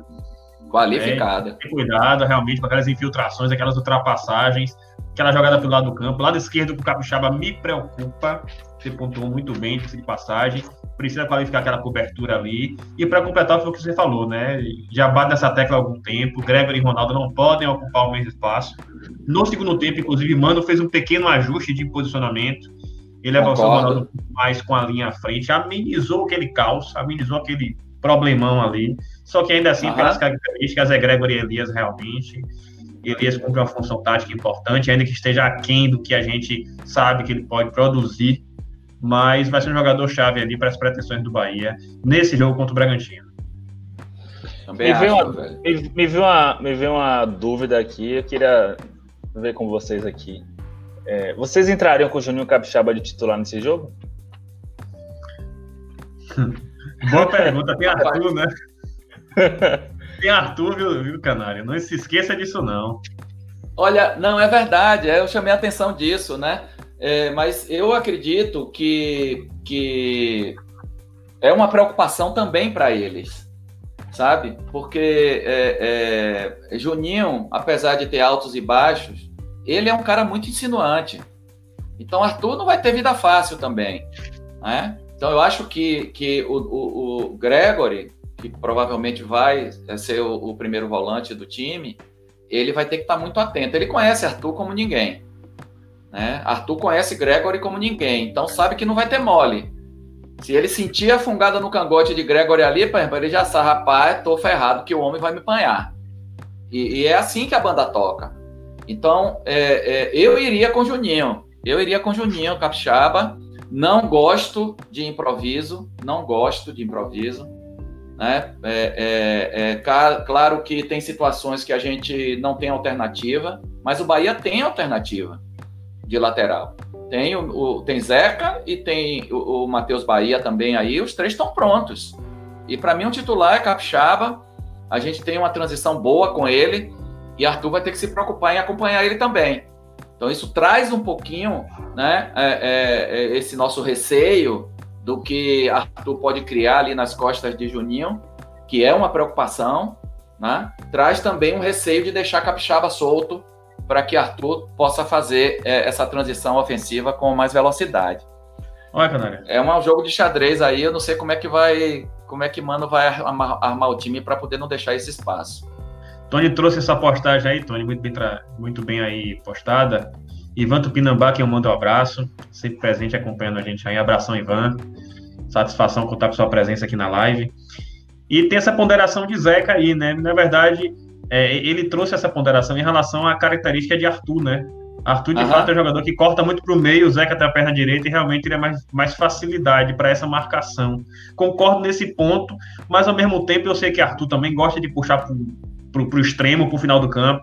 E aí Zeca fica navios, porque Zeca não é jogador de velocidade para essa cobertura. Não é velocidade. Perfeito, então, cara. em relação a essa circunstância, eu estaria com o Canário muito mais no sentido de o Bahia contra o Bragantino qualificar a cobertura de Capixaba do que de repente com Zeca ou com Juninho ou quem quer que seja. Obviamente, se Capixaba não tivesse, eu optaria por Juninho improvisado, que daria mais segurança ali. Né? Arthur, jogador diferenciado, é aquele jogador de transição ofensiva do Bragantino. Mas Ezeca realmente teria essa ponderação aí, muito bem trazida por Ivan. Mas acho que Juninho, com a cobertura de Gregor, a gente consegue ter um defensivo bom e um ofensivo que vai dar trabalho, como o Canário falou. E olha só, olha só, Bara, é, a gente é, é, tinha uma expectativa no jogo contra o Santos e no jogo contra o Atlético Mineiro de que a gente ia sofrer com Marinho em cima de Juninho Capixaba, né? E com Keno, às vezes caindo pela direita em cima de Capixaba. Ninguém se criou ali, cara. Marinho não jogou nada contra o Bahia. Absolutamente nada. Sumiu aquela sombra. Não é? Então, cara, é, é, é, o jogo é jogado. E eu acredito que essa, essa postura um pouco mais, é, é, é, mais errática de Marinho e de Keno não é por causa de Capixaba, e sim com os cuidados na articulação, na tática do jogo que Mano deve ter colocado na cabeça da galera, velho. Então o cara cisca para um lado, ah, vou tirar Juninho. Quando ele olha, tá Gregory ali vai fechando. Juninho, zagueiro, diminuindo espaço, ele não vai se criar. Então é por isso E que me eu, digo, permita, eu confio Canário. muito. Diga. Não, pode falar, confio muito. Não, eu confio muito na leitura de jogo do técnico de futebol. Sabe? Claro. Ele sabe dessas coisas que a gente está discutindo. Né? Os caras, pô, respiram isso o tempo todo. E os jogadores é, é, é, é, que, que o Bahia tem no elenco são, na sua grande maioria, jogadores inteligentes. Né? Não são jogadores ali pé duro. Né? Eu falo até é, é, na, na, na hora das entrevistas, dos posicionamentos, são os caras que têm uma articulação de pensamento boa. Então eles também têm capacidade de incorporar a tática que o treinador está oferecendo. Pronto, eu trago esse detalhe agora, Tony, com a sua licença, de Canário, À que a gente também tem que tratar aqui. O que, que acontece? Elber também pode cumprir essa função de recomposição para ajudar a marcação Não, de Capixaba. concordo, Bara. É, Perfeito. então, quando a gente observa Capixaba ali assoberbado, tem Gregor, eu acho que Mano Menezes não tem estratégia no sentido de, de, de potencializar essa cobertura muito. O Gregor realmente é um carregador de piano, não se pode ver Elias. Aham. Elias é muito mais um jogador de cercar a marcação de que cobrir efetivamente. Vamos concordar Perfeito. com isso. Mas aí num jogo como esse, precisa chegar para Elber e falar, olha, precisa realmente qualificar essa recomposição aí para acompanhar Arthur, conhece também Arthur de longa data. Fechou Arthur, meio time do Bragantino vai embora. Fechou o meio com o Claudinho ali. É basicamente marcar as peças principais do Bragantino. Mano Ball, ele é malandro, sabe disso, né? Ele Uhum. tem noção disso aí. Então é esperar que ele se utilize bem das peças do Bahia para quebrar justamente o que o Bragantino tem de forte aí. E Olha aí a notícia. Acabou aí, de Tom. chegar, acabou de chegar aqui no no meu no meu celular e eu fui atrás dessa notícia aqui. Primeira o mão. É, primeira mão, chegou a notificação aqui, eu fui no site ver. É, o Ramires já saiu do bid lá, lá, né, lá no Bragantino, e aqui diz que ele pode, inclusive, enfrentar o Bahia. Eu não sei como é que tá essa cláusula do contrato, que geralmente o jogador emprestado É. ele não joga contra o seu clube, porém aqui tá dizendo que ele já pode. Aqui, ó, a estreia do Meia pode ser justamente contra o Bahia, adversário do Red Bull Bragantino, nessa sexta-feira. Os dois times se enfrentam no Nabi Abichedi, em Bragança Paulista, às 20 horas, pela 22 rodada. Então, me- o menino Ramires já está aí é, regularizado e quem sabe, eu não sei como é que, tá- como é que foi esse contrato, se Bara souber alguma coisa sobre esse empréstimo, se ele vai poder enfrentar o, o Bahia, eu não sei. Mas aqui está dizendo que ele pode estrear, né? Também Olha, sei Tony, é, realmente é mistério, né? Porque esse contrato, da- enfim, né? Essa informação em si não tive acesso, né? Falando para vocês sobre isso. Me parece, depois, assim, tô sem tempo agora aqui, poderia até conferir isso. Ultimamente tem se combatido esse tipo de situação de jogador emprestado não poder jogar contra o adversário. Tem se buscado né, uma política nesse sentido. De repente o Bahia pode ter feito dessa forma, não sei. Até porque foi um empréstimo remunerado, né? Com opção de compra. Então, de repente, o Bahia pode ter feito dessa forma. Não sei realmente. Agora, se estão postando aí, em princípio sim, mas eu acho que ainda assim ele não começaria jogando, não. Jogador que realmente é, precisaria, enfim, se ambientar, acabou de chegar lá, acabou de treinar. Mas é um jogador importante. Eu tenho certeza que se ele for muito bem aproveitado no Bragantino, se Maurício Barbieri saber, souber aproveitar ele da forma que tem que ser aproveitado, jogador livre, circulando entre as linhas, ele pode dar trabalho. Então, o que eu torço é que ele não jogue e que se ele jogar, que não prevaleça a lei do ex. Eu só peço isso. E lembrando Ah, que é, e lembrando que essa prática só existe no Brasil, né? Lá fora, Bem você empre- se você emprestou um jogador, eu já vi Morata fazer gol em cima do Real Madrid no jogo decisivo de Champions League. E ele era jogador do Real Madrid. Então, Perfeito. lá, lá tem isso. Aqui que é ficar que é- não serve pra mim, eu vou emprestar pra você, mas ele não pode jogar contra mim, quer dizer. Meio incoerente, né? Se emprestou, tem Incoerente. que jogar. Eu, eu também eu, eu Perfeito. concordo, tem que jogar. Ainda, que- ainda que ele eh, seja jogador do Bahia, se ele puder entrar em campo pra jogar, eu sou a favor, tem que jogar mesmo e é a profissão dele e o Bahia que se não servir aqui, pode servir lá. Não tem, não tem bobagem com isso não. Tony, Mas é uma- licença, Vá, pode falar. Um dos, um dos maiores, um dos maiores jogos que eu assisti na Fonte Nova foi Bahia e Bragantino em 1990. 3x2. 3 a 2 pro Bahia, isso. Sensacional, jogaço, lindo, Jogaço. bem jogado pelos dois lados. Charles matou a pau naquele jogo. Fez miséria o Pivete. Artilheiro da Série A de 90, viu? Perfeito. Charles Fabiano. Inclusive, Esse espírito vai cair sexta-feira lá no, no Nabi Abichadi, meu velho. Charles Fabiano, se não me engano, o Charles tinha 22 anos em 1990, viu? Só um parêntese. Ah. Em 88, 20 anos, em 90, 22 anos. Saldanha tem 21 anos, tá? Para efeito qualquer comparação de idade. Cada jogador tem seu tempo de amadurecimento, mas idade não determina, não. E aí, Ivan Tupinambá, muito bem postado aí, Tony. Foi o que eu comentei, né, Ivan? Justamente você deve estar certo, empréstimo remunerado, 1 milhão e 200. Então, provavelmente pode estar disponível para o jogo. Se eles aceleraram ali essa, essa regularização, já de repente estão contando com essa lei do ex aí, mas lei do ex contra o Bahia não funciona mais, não. Fiquemos tranquilos. A maré mudou e agora é só subir de patamar. Bora, Bahia! É Bora. isso aí. Mandar um abraço para Ivan Tupinambá, BRT Médico, estão aqui até, até, até agora. Paulo Melo, é, quem mais está aqui? Quem mais está aqui? Deixa eu ver. Rafael Barata, como sempre. Raia Oliveira, mandar um abraço para todo mundo. A gente está ao vivo aqui no YouTube e também no Facebook. E ah. no, acho que amanhã já, já estaremos já no, no, no, nosso podcast no Spotify. Então você que não teve oportunidade de, de acompanhar aqui, acompanha depois. Eu gosto muito de podcast, viu, Bara aí, Canário? Que eu boto o podcast para tocar, vou no ônibus para o trabalho, fico aqui lá fazendo as coisas de casa, vou ouvindo, você fica com as mãos livres, é, é bem legal, é bem legal, eu gosto muito e é por isso que eu quis trazer também para nosso conteúdo Nossa. também, mas divulgar por mais essa plataforma aí que é muito legal, acho que cresce muito também, agrega muito para a gente, a gente poder espalhar nosso conteúdo sempre, né? Então, a gente tá... de bola, né? Vá, só um parênteses, Canária, só prestigiando aqui a participação de BRT Medical, Léo Brito, nosso amigo lá. Léo Brito. Conhece. É uma ponderação, acho que é bacana, acho que é bom a gente refletir, vou trazer esse parênteses para vocês aqui, né?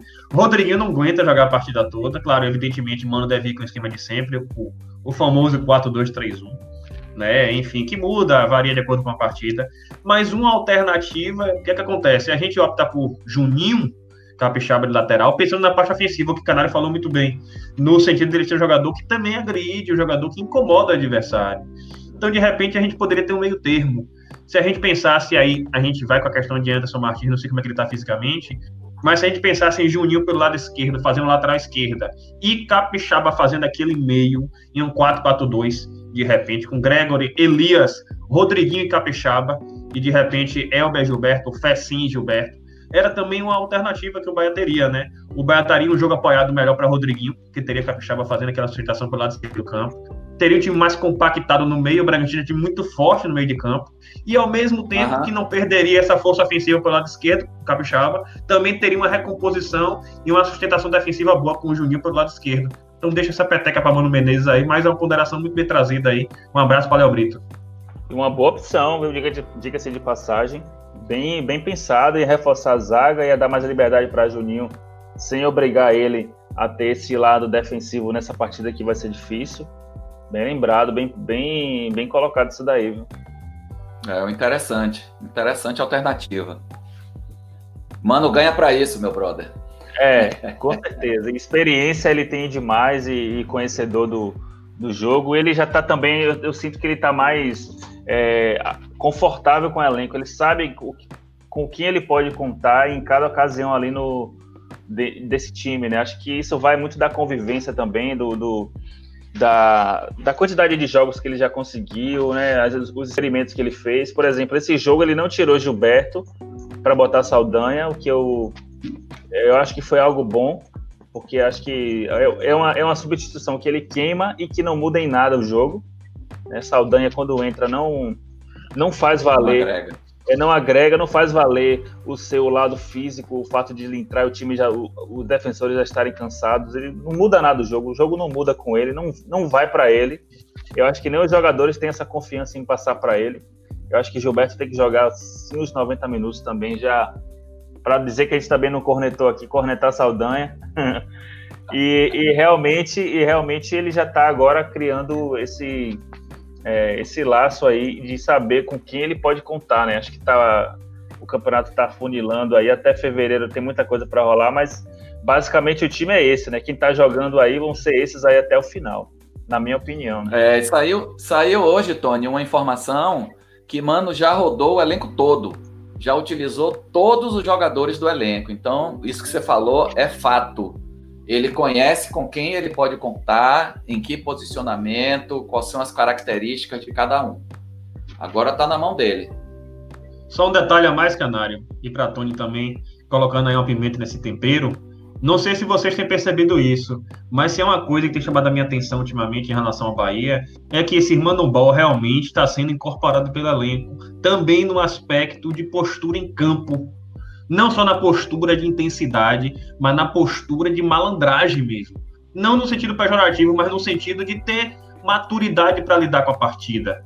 É saber cadenciar quando precisa, é saber cair para esfriar o jogo quando precisa, é saber fazer uma leve catimba e chegar na arbitragem quando precisa, e isso ganha jogo. Uhum. Obviamente Verdade. que a qualidade em campo é que determina, mas não se percebe aquele Bahia apático, aquele Bahia que não se manifestava em campo, aquele Bahia que não vibrava com o jogo. E agora com o Mano Menezes se vê um Bahia que consegue sentir aquele jogo e assumir o protagonismo do jogo. É bom que se diga isso. Mano Menezes ele foi, não só de hoje, é, taxado como retranqueiro, algo do tipo, mas não se viu o Bahia retrancado mais uma vez, inclusive jogando fora de casa. Se viu o Bahia buscando o gol o tempo inteiro, se viu o Bahia buscando protagonizar o jogo. Se é um time que merecia o triunfo, foi muito mais o Bahia do que o Curitiba. E aí esse jogo contra o Bragantino também vai trazer pra gente essa versão Mano Menezes, que é uma versão que sabe equilibrar quando precisa se defender, mas também busca jogar quando tem espaço para jogar. É importante que se diga isso. Seria aí. É, essa não é uma. Seria, só fazer uma Seria o Mano Ball versão 4.0?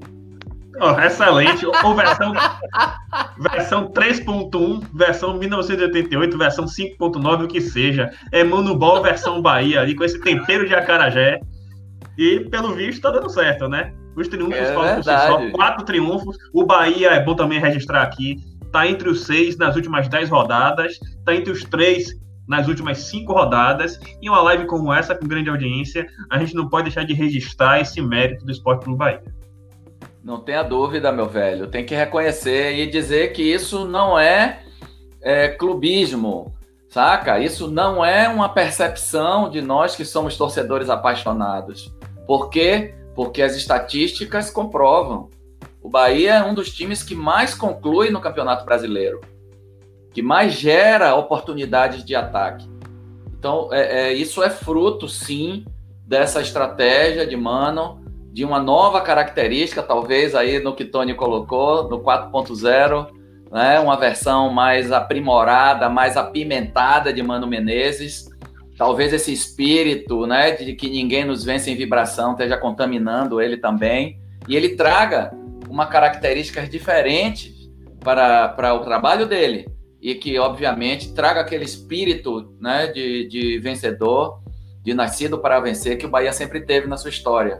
Não dá para admitir um Bahia acomodado, um Bahia tímido, um Bahia sem luta, sem sangue no olho, sem deixar a última gota de suor né, é, é, é, no campo de jogo. Essa sempre foi uma característica do Bahia. E a gente precisa retomar essa característica. E ninguém melhor do que ele, cascudo, treinador macetoso, que já viveu com as cobras criadas do futebol, para sentar na mesa e dizer: vem cá, professor, eu quero te falar um negócio aqui, no pé do ouvido. Né? E aí dá o, o papo reto pro cara, pro cara respeitar e entender qual é a filosofia de jogo dele. Mano, já tem o time titular na mão, é esse time que ele está repetindo. Isso também eu acho que é um avanço significativo. Com essa tendência o conjunto cresce, né? O conjunto cresce. Vamos ver, como eu já disse, né? Como é que ele vai desatar o nó entre Rodriguinho e Daniel daqui nos próximos 10 jogos. É, é, eu estou nessa expectativa, né? Para ver é, é, como é que ele realmente, de fato, pensa o futebol. Eu torceria, torceria para que os dois jogassem juntos e a gente tirasse um dos dois extremos, ou no caso Elber ou Fessim, para abrir espaço para que Daniel e Rodriguinho jogassem junto, juntos. Eu acho que seria. Um detalhe, excelente. Canário. Só um detalhe. Tony, com sua licença. Quando você falou de Daniel Rodriguinho, eu lembrei de Jadson com o Rodriguinho no Corinthians. É um jogo Sim. apoiado, né? É, é um jogo que um, um jogador faz o outro crescer. E só depende, para mim, muito mais da questão física de Rodriguinho mas Perfeito. é aquele estilo de jogo que tem condições de que forma? optando é o Elber, o, o Fessin, dois jogadores que no momento me agradam ofensivamente, mas que podem jogar de forma pendular, abrindo espaço para esse jogo apoiado com o Rodriguinho e com o Daniel, fazendo aquela função que Mano soube fazer muito bem no Corinthians e que o próprio Corinthians fez muito bem, foi o campeão brasileiro com o Rodriguinho e com o Jadson. De repente, aí é mais uma alternativa para esse Bahia desse ano, até fevereiro, fazer uma grande temporada. E olha, Bara, é, é, as coincidências da vida. Estilos muito parecidos de Jadson e Daniel. Muito parecidos. Né? Jogadores de cadenciamento, de toque rápido, de conclusão de, de média distância, bola parada. Será, cara? Canário gostou dessa, Canário gostou dessa comparação. Tá vendo, Tony? Não é, velho? Mas é verdade. Encaixa essa, direitinho. Essa live causa reflexões. Tá vendo? manda o podcast, manda o podcast para Mano Menezes, Tony, por favor, meu velho. vamos, vamos marcar ele no Twitter, sim, com certeza. o, o, Israel tá aqui, super otimista, Israel Oliveira. Anotem aí o que eu tô falando. O Bahia vence o Bragantino e vamos quebrar a barreira do nono colocado para a oitava colocação destruindo o Ceará com gosto de gás por comediar a gente neste ano. É. Eu, acho que o Bahia que se comediou até mais do que o Ceará comediou o Bahia, viu? Porque esse, esse primeiro semestre foi é, uma tragédia. Mas a gente está chegando aqui já no, no, no, final dessa live. Só para a gente é, dar uma informação aqui e falar dos próximos jogos. O... Lembrando que no dia. Cadê? Eu anotei aqui. É, dia 25, agora vai ter o julgamento né, de Mano Menezes, Rossi e Elber, porque eles foram expulsos no jogo contra o Goiás. E caso pegue mais de um jogo de suspensão, já cumpriram automática, né? Caso for, for, for mais de um jogo de suspensão, já não enfrenta o São Paulo dia 28.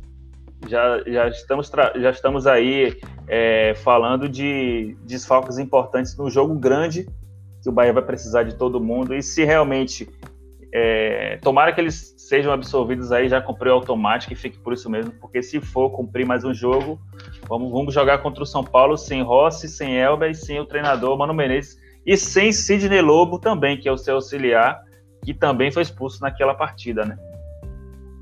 E o juiz carregou na súmula. O juiz carregou na súmula. Então é, é, é, é bem possível que eles peguem um gancho um pouquinho maior do que a automática. Muito provavelmente. É um bom ponto, Tony. Eu acho que. Mas assim, desses que você citou aí, o maior desfalque é Mano Menezes, meu brother. O que, é que você acha, é, Barelo? Ele, é? Na beira do campo ali, ele joga junto mesmo. Sem dúvida. É torcer para que realmente o, o tribunal aí dê uma aliviada aí, não, não tem esse rigor é, todo. É verdade né? É, é uma peça essencial. Mano, mano bola ali tem que estar ali do lado presente para fazer diferença ali em campo. O jogador respeita, né? O jogador safo, sabe ali que não pode brincar em serviço. E mano realmente tá ali ligado o tempo inteiro, tá exigindo, não é passivo na linha do campo e faz o time vibrar, né? Isso faz toda a diferença, é torcer para que esse julgamento ele não não se estenda aí pra gente em relação à punição, né? Tomara mesmo. Né? É isso aí. E antes da gente finalizar, eu só queria passar aqui o, o pelo menos os, só os dois próximos jogos do, do Bahia, né? Vai pegar o Bragantino uhum. sexto, depois você pegar São Paulo e Ceará em casa. Né? Duas partidas aqui na Arena Fonte Nova. É... Vencendo, triunfando aí na sexta-feira, eu acho que vai, vai dar uma motivação a mais assim para esse jogo contra o São Paulo. Nossa. São Paulo vai, vai jogar são Paulo vai jogar hoje aqui um jogo duro pela Copa do Brasil também. É um, é um time que está envolvido aí em duas frentes, né? Tá, tá ali brigando pela liderança do brasileiro, está envolvido em decisões de Copa do Brasil também. É um time que também está desgastado, mas sabe que tem um trabalho lá forte, muito bem feito pelo Fernando Diniz. É... Dá para a gente bater esse São Paulo aqui. O São Paulo já caiu aqui algumas vezes e caiu feio, né? Então, é, sabe que cada jogo é uma história, né? Mas a confiança em alta, eu acho que se triunfar na sexta-feira, acho que tem grande chance de chegar no diante de São Paulo e, e conseguir apresentar o bom futebol e é aquilo, né? Jogando bem, a chance de, de você triunfar aumenta, né? Tony, eu gosto é... de jogar. Eu gosto de jogar contra contra Fernando Diniz. Adoro. Porque ele deixa jogar, espaços, né? Exato. Deixa jogar, deixa jogar. E ele pode se surpreender com isso. Porque a gente está nessa pegada, né? Essa transição do Bahia está perigosíssima. Chega rápido na linha média né, do, do adversário. E, e Giba, fisicamente, eu acho que ele não saiu, como você comentou, Tony, porque ele também tem crescido fisicamente. Uma movimentação intensa dele o jogo todo. Mano gritando também com ele. Ou seja, o São Paulo que se cuide, meu amigo. É verdade. Tony, tem um detalhe que eu acho que é importante a gente ressaltar aqui. O Bahia está com 28 pontos até o momento em 21 rodadas. Ganhando do Bragantino, vai chegar com 31 pontos, o que, para a média histórica de 45 pontos, fica muito próximo de atingir. Né? Aí, claro, não pode baixar a peteca, mas já demonstra claramente algo que, confesso, não me preocupava, mas evidentemente tem que sempre ter atenção, que é a questão da zona de rebaixamento. Mas é atingir cada degrau à medida que o campeonato vai avançando, né? Que eu tô falando isso? Porque, primeiro, atingir esses 31 pontos, pegar Bragantino e Goiás em casa, né? De repente ganha as duas partidas, mais 6 pontos, 37. Depois vem a Sul-Americana. E esse é o detalhe, né? É o Bahia chegar na Sul-Americana em outra circunstância, em outra capacidade, jogando aí também na Fonte Nova, né? A Fonte Nova que vem abençoar a gente aí, a Fonte Nova realmente trouxe bons fluidos para o tricolor de aço, né? Nosso alçapão tricolor efetivo, histórico, né? Mas é pensar justamente em alcançar esses objetivos paulatinamente, atingindo o não rebaixamento, que eu já não contava, mas enfim, de qualquer forma, matematicamente é bom atingir o não rebaixamento, ainda que eu não acreditasse. Pensar depois em G10, G8, G6 e o que seja o campeonato tranquilo com o título da Sul-Americana, para mim realmente já seria um ano histórico. Nossa, pelo amor de Deus, falar em título de Sul-Americana esse ano, aí, meu amigo, é para a gente é, é, reviver os grandes momentos de uma caminhada até a Colina Sagrada. Não só isso, Canário. Aí... Deus queira que essa vacina venha logo antes da final, final em Buenos Aires invasão tricolor lá, todo mundo vacinado, estádio liberado, pronto. A gente sorteia umas Nossa, três passagens aqui, pronto. A gente vai fazer uma live Pode lá crer. no estádio. Nossa senhora, fechou. Como fechou é que não geral, vai pro jogo desse, né? Rapaz. É, ah, a, essa, deixa a gente sonhar. Essa live já foi corneta, reflexiva e agora sonhadora, né? Pé no chão e a cabeça lá em cima. Não Mas custa é nada sonhar. sonhar. Não custa não, nada, velho. Não custa é nada isso, sonhar, é isso aí. É isso aí. Tem isso, que, meu brother. Tem, tem que ser. Você falou em Fonte Nova aí, Bara. Que saudade de ser mal atendido lá naqueles bares, de demorar 15 minutos para ser atendido, de, de, querer passar a escada, ter um monte de gente sentado. Hoje a gente Tony, sente falta, né? Tony, eu vou te dizer, e, e Canário sabe disso, eu sou aquele torcedor clássico, moda antiga, né? Enfim, não estou dizendo que eu sou sênior, com todo respeito a 38 anos, mas cresci na arquibancada, né, da Fonte Nova. Sou de 82, 85 em diante, meu pai me levava desde sempre. Comecei a ser mais orgânico na Fonte Nova a partir ali de 93, 94 estava ali naquele Bavi lindo, que o Bahia ganhou o Campeonato Baiano né? Passei aquele sufoco que todos passaram, vi o Bahia, vi a do Bahia sofrer junto, se abraçar junto para fugir de um rebaixamento contra o Vasco da Gama com aquele pênalti de Edmundo. É, vi a Copa do Nordeste 2001 também. Enfim, Série C estávamos lá, Bahia Vila Nova, com aquele fatídico acidente, comprando ingresso ali até de madrugada. E aí a gente depois veio para na Fonte Nova. O que eu quero dizer isso é que, na verdade, a relação que a gente tem com a Fonte Nova é uma relação de intimidade, é uma relação de segunda casa, é uma relação histórica, é um estádio realmente que traz para a gente bons fluidos, boas lembranças. E quando eu falo brincando em relação até dessa final em jogo único, mas queríamos nós, né? Nem que seja pelo menos a semifinal, a Fonte Nova lotada e a gente realmente festejando em prol desse tricolor de aço, né? Fica esse registro aí pra gente, para nós, né, que somos torcedores do Bahia aí, estamos com saudade da Fonte Nova. Cumpre a função essencial de, de realmente de hospital de, de combate aí essa questão dessa pandemia é justo realmente que não tenha público, mas que venha essa vacina, estejamos todos nós com saúde, comemorando o título do esquadrão. E Fânia Mesquita tá falando aí, Taipava quente, é quente. é verdade, Vânia. Tudo vale a pena quando a alma não é pequena. Bora Bahia, rapaz. é isso aí. É, a gente tá, vamos finalizar essa live aqui agora. Manda um abraço para todo mundo que ficou aí. É, uma hora e meia de live. Hoje passou tão rápido que eu nem, tá nem vi o tempo passar. Manda um abraço para Vânia Mesquita, é, Israel Oliveira, Vânia Mesquita, BRT Médica, Paulo Melo. Muita gente aí acompanhando a gente até agora. Só agradecer, lembrando que amanhã, no máximo, daqui a dois dias, já está no podcast no Spotify. A gente já vai poder é, se ouvir lá também e, e, e compartilhar para todo mundo que, que não pôde acompanhar aqui hoje. É, eu estive aqui hoje com o Paulo Canário, que é o Toninho Cereza dos comentários, volante clássico, passe, qualif passe qualificado e aquele volante sensacional. Então, é o Toninho Cereza dos comentários e Bara, meu camisa 10, para ele eu dou a 10 e a faixa, distribuindo o jogo muito bem aí.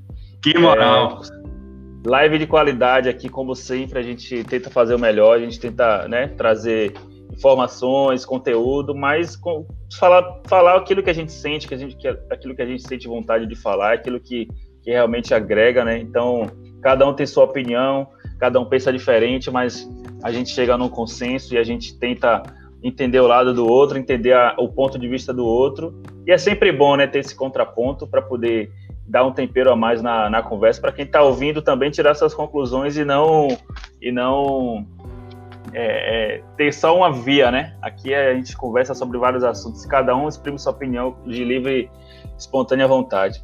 Então, queria agradecer a vocês dois, muito obrigado mais uma vez.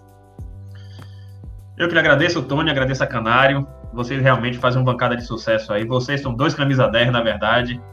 Eu fico com a 7, humildade aí. Então, algumas questões aqui, né? É, Gabriel Novaes está no bid, está regularizado, está à disposição para o Bahia aí. Outra coisa que eu quero falar, que é importante a gente ressaltar aqui, meus sentimentos à família de Carlos Amadeu, uma grande perda aí para o futebol baiano, para o futebol brasileiro, para o trabalho de base, realmente é um cara diferenciado. Então, sentimentos aí à família dele, aos amigos, pelo acontecido. E o mais agora é concentrar para o jogo de sexta-feira contra o Bragantino, jogo chave, jogo chave para o Bahia, entrar ligado desde o início e voltar com os três pontos na mala, voltar com seis pontos com essas duas partidas jogadas fora de casa, para depois retomar o caminho dos triunfos na Fonte Nova contra Goiás e contra São Paulo. Satisfação, mais uma vez, estar tá com vocês nessa bancada. Muito bom, prazerzaço, muito obrigado, Tony. É, assim, sempre uma um carinho muito grande. A gente recebe esse convite. Estamos é, à disposição sempre. Barata aí também, meu amigão. A gente de vez em quando se pega aí no WhatsApp com ideias, mas sempre. É, eu sempre digo que a conformidade não leva a nada. A gente precisa do debate para poder crescer. Um debate de alto nível, um debate bem colocado, com percepções diferentes de uma mesma situação, só faz que a gente cresça. E a gente percebe isso aqui na das antigas, né? Está se consolidando como um fórum participativo, onde a galera também pode chegar com ideias, como o Léo Brito fez, como Israel colocou, como o Paulo se posicionou. É para isso mesmo. Né? Esse recadinho aí desaforado de Rafael Barata sobre feijão, tá guardado, vai ter a réplica. Muito obrigado, Tony, rapaziada que prestigiou a gente. Um abraço, tamo junto. Bora, Bahia. Tá vendo aí que é um Toninho Cereza nos comentários? Até para se despedir, o cara sai em grande estilo. Tá vendo, tá vendo, Bárbara? aí é o capitão do time, realmente é ele, né? Isso aí sempre Valeu, foi, viu, velho? Desde pequeno. tá vendo aí? É, modesta parte. Valeu, Valeu meus amigos. Até a, até a próxima um bom jogo na, na, na sexta-feira, que a gente possa voltar semana que vem falar só de coisas boas novamente. Grande abraço, fique com Deus, boa noite. Boa noite, Amém. até a próxima, galera. Amém. Tchau, gente.